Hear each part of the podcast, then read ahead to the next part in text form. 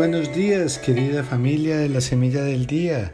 Hoy es jueves 10 de septiembre de la vigésimo tercera semana del tiempo ordinario. Y la primera lectura, seguimos en la primera carta de San Pablo a los Corintios, eh, capítulo 8, versos del 1 al 13.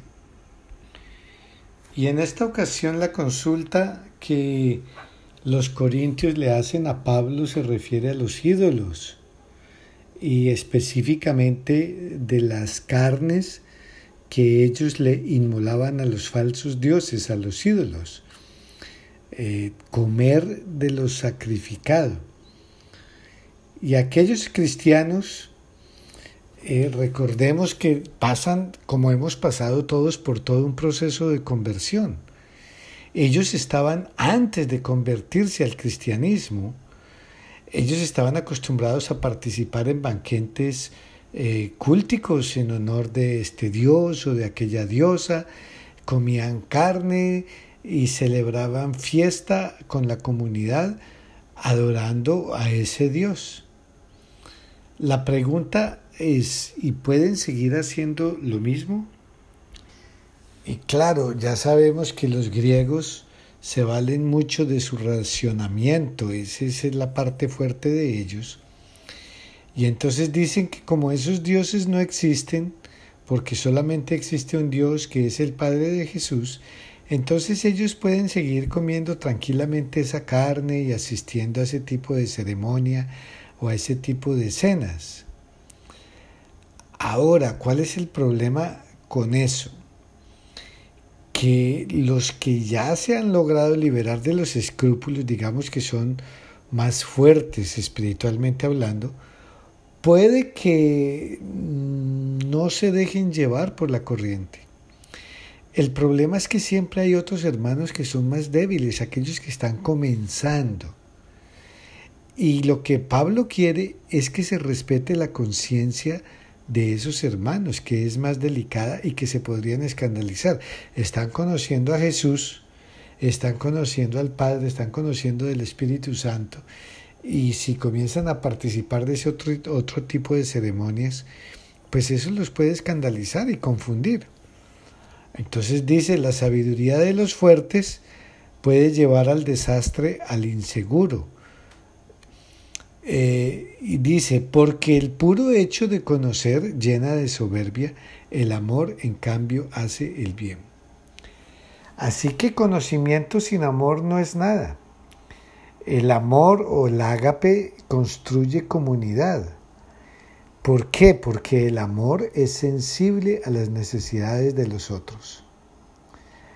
Así que eh, entre más conocimiento va teniendo una persona, pues más se va a dar cuenta de que conoce muy poco. Eh, y eso es lo que Pablo les está haciendo ver a ellos, que a pesar de que ellos se van a vanaglorian de su conocimiento, en realidad ese conocimiento es muy limitado. Porque el verdadero conocimiento es conocer a Dios. Eh, pero un momento, hay que tener cuidado, no es que yo decido que yo voy a conocer a Dios y ya. No, es que Dios primero se fija en nosotros. Dios primero nos conoce a nosotros. Y solamente desde allí nosotros aceptamos la invitación a Él. Por eso Jeremías dice, desde antes de formarte en el vientre de tu madre, ya te conocía. Así que el criterio de la caridad con los hermanos es muy importante, más que el de la sabiduría eh, o inclusive que el de los derechos propios. En el caso específico de esta gente, pues se podría comer esa carne que inmolaban para los dioses en un contexto diferente, no sagrado. Pero si eso le va a causar escándalo a otra persona, entonces es bueno renunciar a ese derecho. Eh, dice San Pablo, si por cuestión de alimento peligra a un hermano mío, nunca volveré a comer carne para no ponerlo en peligro. Ahora, ¿y eso qué tiene que ver con nosotros? Bueno, pues puede que no sea la carne, ¿verdad? Pero hay muchas otras cosas, eh, como pueden ser la manera de hablar o la manera de actuar, eh, que pueden chocar con la conciencia del hermano que está comenzando y que ve cosas en la comunidad que lo van a confundir. Entonces, hay ocasiones que aunque una persona pues eh, vea normal hacer algo, quizás debe reprimirse, quizás debe renunciar a ese derecho si considera que eso va a debilitar la convicción del hermano que está comenzando.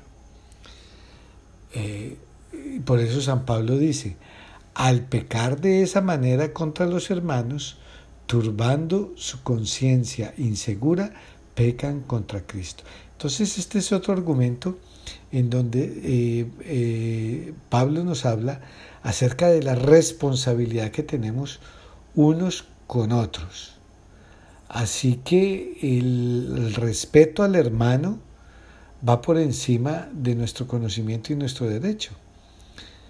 La opinión de Pablo es clara, el conocimiento engríe, lo constructivo es el amor. Así, querida familia, que en la comunidad cristiana no es suficiente estar en lo correcto. Uno también debe ser comprensivo y amoroso. Sobre todo en nuestra sociedad que se habla tanto de derechos, pero muy poco de responsabilidades. Por ejemplo, los padres en algún momento deben hablar de temas de la sexualidad, pero ellos saben, la inmensa mayoría de las veces me imagino, que no deben hacerlo frente a los niños si están pequeñitos, porque eso los puede confundir.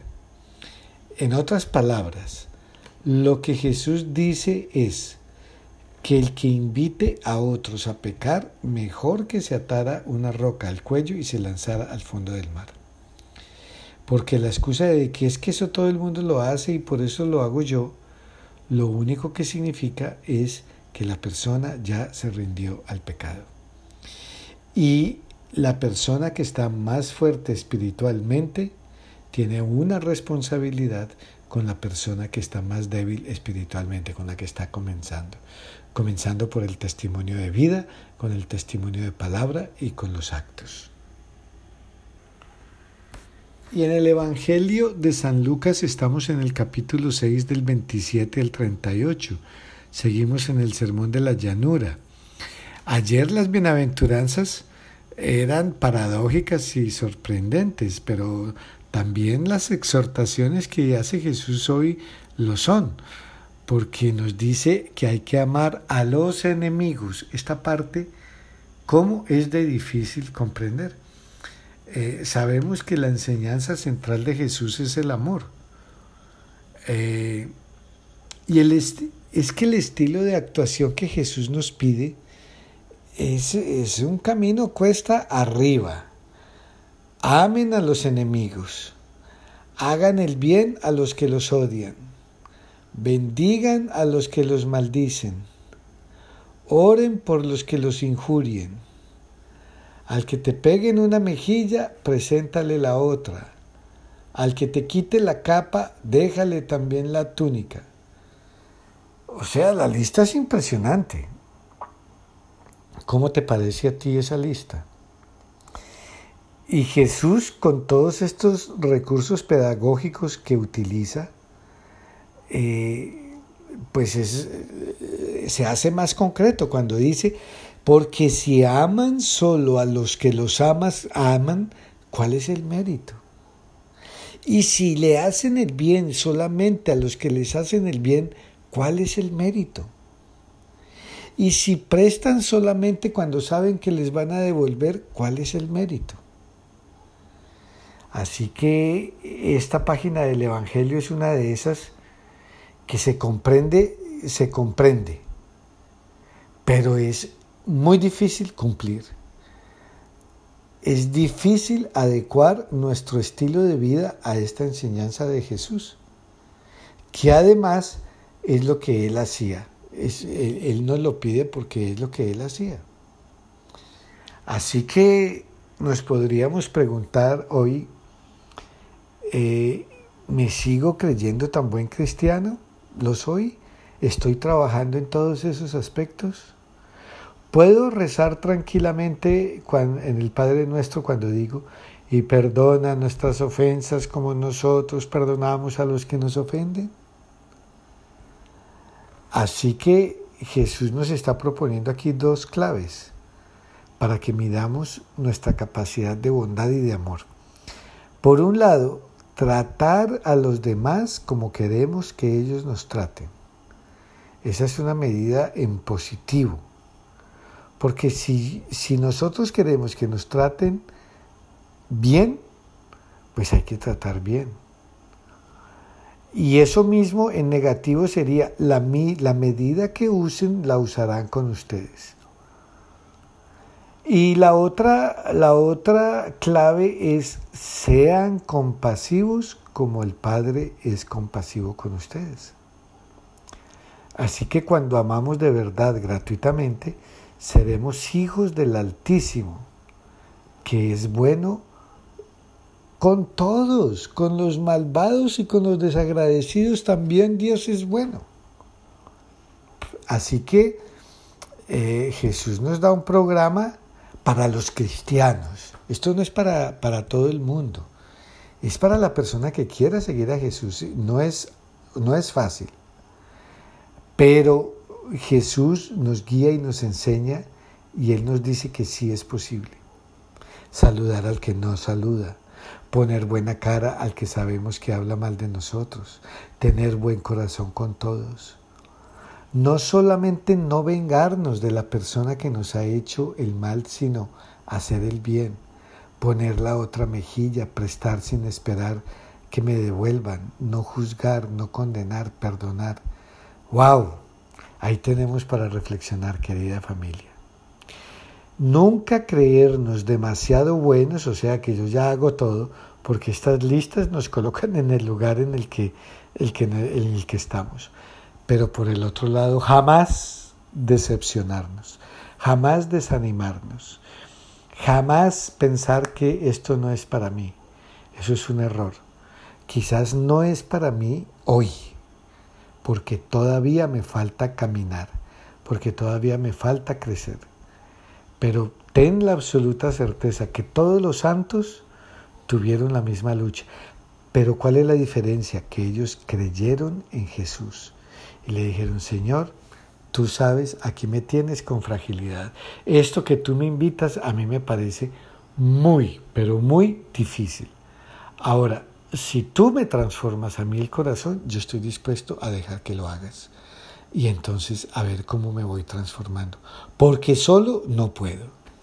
Y yo creo que esa es la oración, una oración preciosísima. Por un lado reconocer las limitaciones, pero por el otro lado decirle al Señor, ¿sabes qué? A pesar de todo lo que me estás diciendo, que yo no lo veo claro, yo confío en ti. Y sí, ayer te lo dije, yo quiero la santidad. Bueno, pues aquí está, Señor, aquí está este discípulo tuyo que quiere ser santo, que quiere ser santa.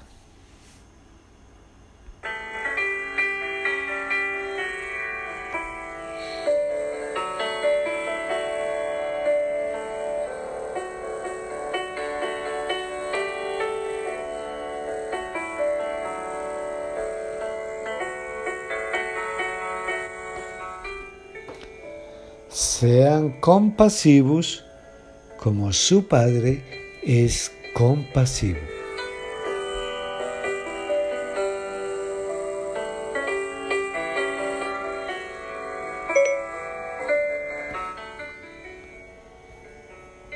Y que el Dios de amor y misericordia te bendiga en el nombre del Padre, del Hijo y del Espíritu Santo. Amén.